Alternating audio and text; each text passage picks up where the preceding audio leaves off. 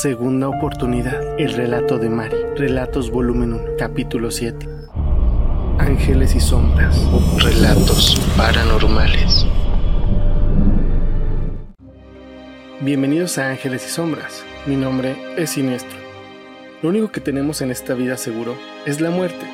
Y tarde o temprano, todos la veremos a la cara, donde suplicaremos por nuestra vida y simplemente nos llevará con ella. Este es el relato de la maestra Mari, a quien se le dio una segunda oportunidad y hoy nos relata su historia. Vengo de una familia mediana, cinco mujeres y un hombre.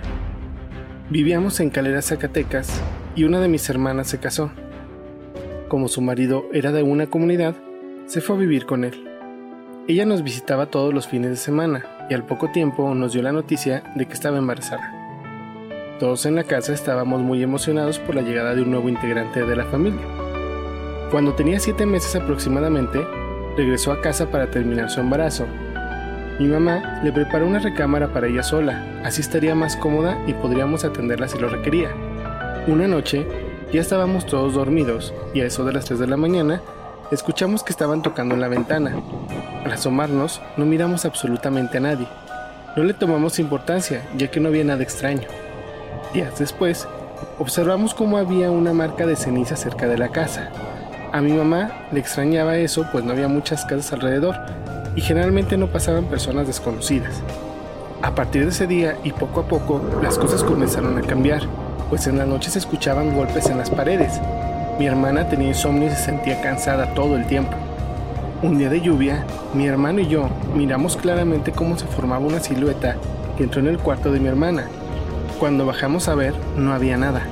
Esto nos asustó muchísimo. Corrimos a la cocina para platicarle a mi mamá y de pronto miramos como una cacerola que estaba sobre la mesa se caía al suelo. Cuando íbamos a salir de ahí se fue la luz y escuchamos como si arrastraran algo de fierro. Así pasaron varios días en los que escuchábamos ruidos.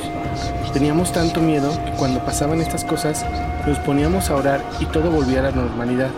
Esto fue así hasta que una noche nos asustamos pues nuevamente escuchamos cómo tocaban la puerta. Comenzamos a orar, pero los ruidos no cesaban. Entonces mi mamá tomó un machete para salir a ver qué estaba pasando. Al abrir la puerta, se percata que es mi hermana. Estaba empapada de sudor y no podía hablar. Y no dejaba de temblar. Le preguntábamos qué había pasado y solo apuntaba al cuarto. Mi otra hermana se percató que tenía monetones en los brazos y decidió llevarla a un hospital en Fresnillo.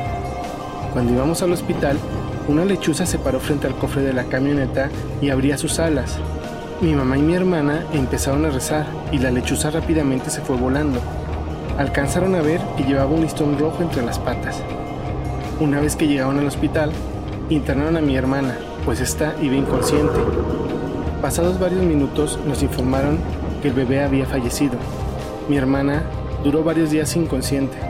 Cuando por fin cobró el conocimiento, Despertó entre gritos y asustada. Los médicos le dieron un tranquilizante. Cuando por fin pudimos hablar con ella, nos contó que antes de que pasara todo esto, miró la silueta de una mujer, toda vestida de negro, con un vestido de lanes.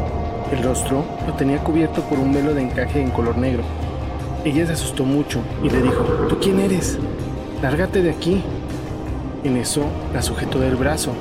Su mano se sentía muy delgada y estaba muy fría. Suéltame, ¿qué quieres de mí?